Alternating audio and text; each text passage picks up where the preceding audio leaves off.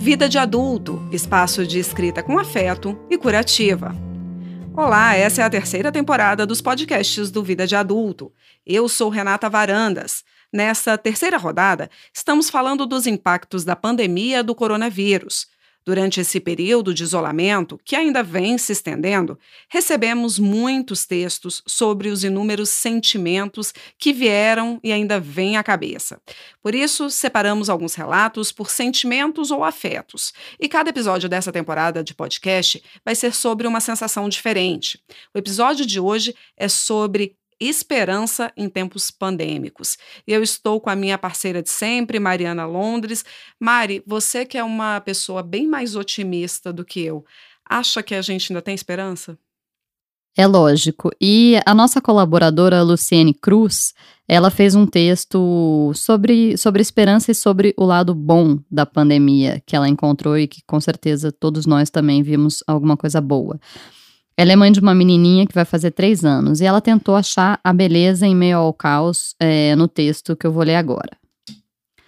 Quando o mundo parou, confinados em um apartamento com uma criança de quase três anos, dois jornalistas trabalhando em tempo real, eu escolhi memorizar o que importa. Filha, quando tudo isso passar, eu só vou lembrar de como você e seu pai se aproximaram nesse período. De fazermos bolo juntos e da malhação no seu tapetinho. Vou lembrar dos passeios de carrinho pelo apartamento para fazer você dormir. De que, no meio do trabalho, tive que parar incontáveis vezes para consultar as nenéns, dar comidinha ou levá-las para passear. Também tivemos os desfiles e as festas ao som de Frozen, sua princesa favorita. Está sendo um intensivão de tempo de qualidade. Forçado, mas não menos proveitoso. Se a vida fez com que a gente tivesse que parar, graças a Deus foi a seu lado. Porque, por mais que os dias sejam mais cansativos, eles são com certeza mais felizes, menos monótono, monótonos e muito mais esperançosos. Eu admiro muito a nossa colaboradora. Você conseguiu ver beleza aí no meio desse caos pandêmico, Mari? Você sabe que eu senti um pouco o que a Luciene é, sentiu, mas de uma forma diferente, porque a Luciene tem uma filha de 3 anos e eu tenho um filho de 18.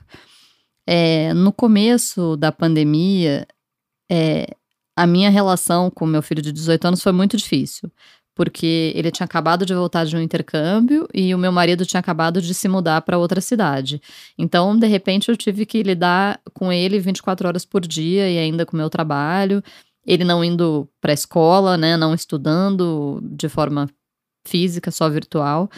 É, então foi um, um, um, período de muito conflito. Mas depois que passou assim aquele período inicial, a gente conseguiu acomodar, é, relaxar um pouco e eu realmente consegui ter um tempo de qualidade com ele, de relacionamento de qualidade, é, de poder almoçar junto com ele, coisa que eu não conseguia, é, de e aí a gente começou a ter pequenos rituais, eu e ele. Ah, vamos fazer, vamos sair para correr, é, vamos fazer yoga juntos, vamos ver um filme. É, coisa que quando você tá naquela correria de entra e sai, sai para trabalhar, você acaba não conseguindo. Então, assim, o que eu ganhei de qualidade é, com, com ele foi é, as refeições, que eu consigo fazer todas as refeições com ele, antes eu não conseguia, é, e essa, essa troca, assim. E eu achei muito legal no texto da Luciene, porque ela, ela descreve muito bem essa, essa história de ela tá fazendo um trabalho e de repente ela tem que cuidar das bonecas, ela tem que dar comida para as bonecas porque a filha dela tá, aí, tá ali. É, e eu acho que, é, com certeza, é, essa pandemia vai marcar a nossa geração de uma forma muito forte. E acho que as pessoas vão ter lembranças ruins e boas. Acho que as pessoas vão ter lembranças boas. No a Luciene mostrou bem, assim, o que, que é a, lembrança boa. A lembrança dela tá convivendo com a filha dela de uma forma que se ela estivesse trabalhando na rua, ela não estaria. É, e que foi o que aconteceu é, comigo também, como eu te contei. É, e agora, Rê, tá na hora de você ler um, tre um, um trecho de um texto seu chamado Quando a Quarentena Acabar. Eu queria que depois você comentasse o texto, mas primeiro eu quero que você leia o texto pra gente. Beleza, vamos lá então. Tenho certeza, quando a quarentena acabar, o mundo entrará em festa. Aqui no Brasil, será decretado o segundo carnaval. Ninguém vai precisar de abadá ou ingresso, mas existirá regra: só entra quem estiver abraçado com alguém. Haverá um trio elétrico em que o cantor vai nos dar as instruções. Abraça o amigo da direita, beijo da esquerda, aglomera todo mundo. Também haverá uma competição nacional. Quem tiver dado mais abraços apertados e sinceros ganhará imunidade à próxima pandemia. Na nossa festa, dividiremos ricos e pobres a mesma bebida. Serviremos um banquete com os alimentos que estocamos sem necessidade e comemoraremos os aniversários não celebrados e a Páscoa que passou em branco. Faremos um ritual à beira da fogueira. Acenderemos o fogo com o que restou do nosso álcool gel e queimaremos nossas máscaras de tecido. Não posso esperar essa pandemia passar para ver essa transformação mundial. Estou me guardando para quando o coronavírus acabar. Rei, hey, eu te achei mais otimista que o de costume nesse texto, mas tem uma coisa: você estava achando que esse, que esse carnaval, segundo carnaval que ia ser decretado, seria na época do carnaval, ou agora, tipo, no Natal. Eu acho que você não imaginava que esse segundo carnaval ia demorar tanto, imaginava? Não, e você vê que eu falo de Páscoa, é a Páscoa que passou em branco. E eu tô com medo do Natal passar em branco. Ontem mesmo eu fiz, eu fiz uma ligação para minha mãe e eu perguntei, eu falei, mãe, como é que vai ser o Natal? Porque a gente nunca deixou de fazer Natal. Minha família é muito grande. E é um Natal muito, muito grande. E a gente nunca deixou. E a minha mãe falou assim: ah, não vai ter Natal. Nossa, eu fiquei arrasada. Eu falei, gente, mas como assim não vai ter Natal? Então eu. eu... Não, fala pra tua mãe fazer Natal.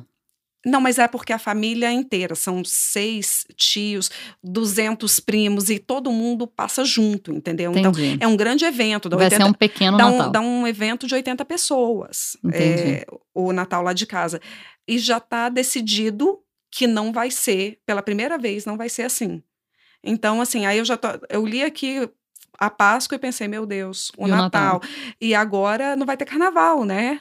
Ano É. que vem também já está já tá decidido. Mas eu acho que, que, no fundo, nesse texto, eu nem estava tão otimista assim. Eu acho que é, era mais um tom um pouco mais sarcástico do que qualquer outra coisa, porque eu acho que a gente. é, inicialmente, no início da pandemia mesmo, a gente correu para o supermercado para poder estocar alimento e papel higiênico, a gente comprou 200 máscaras, a gente é, comprou álcool gel a 39 reais, sabe? Então, é, e eu estava achando que aquilo dali estava muito, estava demais. Só que eu também não estava esperando que se estendesse tanto.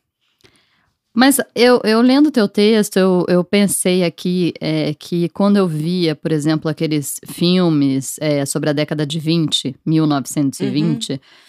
é, que, as, que, te, que a década de 20 foi uma década que as pessoas estavam alegres, porque tinha acabado a, guerra, a Primeira Guerra Mundial. Então, imagina, acabou a guerra. Depois de você passar por uma guerra, aí depois de guerra tem baby boom né? Nascem Uhum. crianças, nascem muitas crianças e, e, e- é uma alegria. E você e volta vê. o consumo, É, né? e você vê aquele filme das, aqueles filmes com as pessoas dançando muito, enlouquecidas. E eu pensava isso quando eu via, eu pensava, não, nossa, as pessoas deviam estar realmente passaram um período de privação, um período de dor, um período de afastamento, período de morte, um período de perdas, e de repente, quando acaba, realmente o povo deve ficar completamente enlouquecido. É, e o teu texto passa um pouco isso, né? De que quando acabar, todo mundo vai querer sair se abraçando, se beijando. É, Eu acho que isso pode acontecer um pouco, sim. Eu acho que isso pode acontecer. Quando a gente. Só que a gente tem que estar muito seguro, né? De que não vai ter outro, Cê- outro vírus, Você sabe o outra. que, que eu queria? Que ficasse decretado assim, gente, oficialmente acabou. Vida normal, sabe aquele dia É, porque a certo? guerra, quando acaba, acaba, né? Exato. A pandemia, eu já não sei se a gente vai ter essa sensação. É, não porque sei. as coisas estão voltando aos poucos, mas é um voltando que você também nunca sabe Não, mas é que agir, agora não né? acabou. Eu não sei se quando tiver, por exemplo, vacina, passou, se a gente vai ficar aliviado e achar que isso nunca mais vai acontecer, ou se a gente vai ficar tenso esperando Sempre o próximo, próximo, né? vírus, a próxima pandemia. Uhum. Então, tenho dúvidas. A nossa companheira do Vida de Adulto, Juliana Ribeiro, tá mais otimista e fazendo planos pessoais para quando o isolamento acabar. Vou ler um trechinho de um texto dela. Quando tudo isso acabar, nós vamos. Sem dúvida, é uma das expressões mais ditas ultimamente. Espero realmente que as promessas se concretizem e todo mundo se encontre em uma eternidade de churrascos, happy hours, aniversários e viagens. Se isso acontecer, minha agenda estará lotada nos próximos anos. Esse foi o texto da Ju. É, e a Jaqueline Fonseca também fez um texto parecido. Ela já tem compromissos para depois do distanciamento. E o texto dela é o seguinte: Quando tudo isso passar, vou para junto da natureza, da minha natureza. Vou voltar para os braços dos meus e ver o dia morrer na margem de lá do rio Madeira, em Rondônia. E vou observar as folhas das árvores. Vou ver o rio. Vou sentir o calor e o mormaço. Vou apertar bem forte aqueles que amo e que a distância afastou, mas não definitivamente de mim. Bom, e já a nossa colaboradora Letícia Nobre resolveu deixar os velhos hábitos para trás. O texto é Um passo de cada vez, com ou sem pandemia. Demorei uns 15 dias para identificar o que estava acontecendo comigo e assumir a minha parcela de responsabilidade. Estava dormindo tarde, acordando tarde, sem ver os dias passarem, perdendo a noção até do dia da semana. Só agora, passados quase 90 dias, e depois de algumas tentativas inconsistentes, é que consegui estruturar um plano mais interessante e sensato. Estou chamando de desafio um passo por dia. Escolhi três hábitos, atividades, que vou fazer para dar os primeiros passos. Passos. 1. Um, regular meu sono. 2. Fa fazer atividades propostas do livro O Caminho do Artista. E 3. Beber pelo menos 2 litros e meio de água por dia. Eu queria muito beber 2 litros e meio de água por dia. Seria um passo enorme na minha vida, mas não consigo. É, agora, essa coisa do que a gente estava até conversando agora é, em off, Mari, da, da dificuldade que a gente tem, por exemplo, de retomar a vida saudável, de voltar para academia, de comer direito. Parece que é tanta é, pressão, é, são tantas coisas que a gente tem que lidar durante essa pandemia e se manter com sanidade mental e tudo isso, que a gente parece que começa a relaxar um pouco, né? Fala, não, ah, não, deixa eu, eu mereço, deixa eu comer o que eu quero. Ah, não, eu não vou para academia não. Só que a gente só que isso vai virando uma bola de neve e depois para você retomar é muito mais difícil. E foi muito legal porque eu, quando eu li, eu, já, eu li o texto da Letícia quando ela publicou, é, e eu estava vivendo exatamente esse momento de tentar regular o sono, é, de tentar beber menos álcool, porque no começo eu tava ali sozinha e todo dia eu pegava uma tacinha de vinho. Depois eu achei que aquilo não estava bom. Então, essas, essas questões de regular mesmo, regular o organismo, regular o sono. Quando você perde a rotina de horário, que, a, que eu perdi, aquela rotina muito rígida que eu tinha, é, de levar filho na escola, depois vai para academia, depois vai para o trabalho, tudo com horário muito fechadinho. Quando você perde isso, você tem uma dificuldade enorme de regular de novo. Então, é, eu fiquei muito. O texto da Letícia, eu fiquei muito impactada na época, porque eu estava é, vivendo exatamente aquele momento. E eu, inclusive, comprei esse livro que ela falou aqui do Caminho do Artista. Ah, é? Uhum. Ai, que bom. É bem, bem bacana. Então, a Fabiana de Carvalho, no texto Revendo, propõe que os, o nosso modo de encarar o mundo seja revisto. Ela diz: e se agora em diante tivermos uma lente de visão ampliada pelos, para valores reais? Leveza em enxergar verdades amorosas de atitudes solidárias e fraternas. Sentir o acolhimento da natureza, renascendo e soprando ares curativos em nossos pulmões. Valorização das relações humanas, onde caiba amor, respeito e gentilezas. Fé e gratidão para seguir o fluxo da vida e todas as suas maravilhas. Mário, o que, que você vai fazer quando a pandemia passar?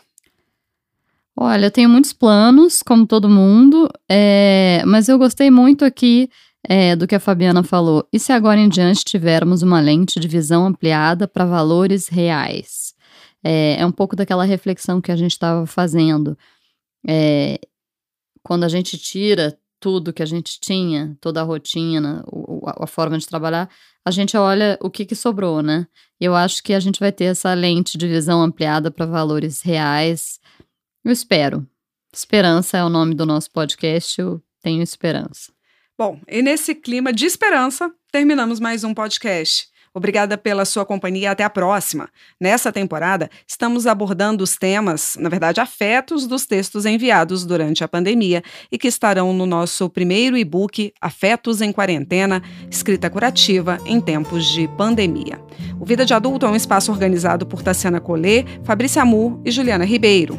Eu, Renata Varandas e a Mari Londres escrevemos e produzimos o podcast, que é gravado e editado em Brasília, no Duran Studio. Os textos que ouvimos são protegidos pela Lei de Direitos Autorais. Agradecemos ainda a consultoria dos especialistas do escritório Vipicha Advogados.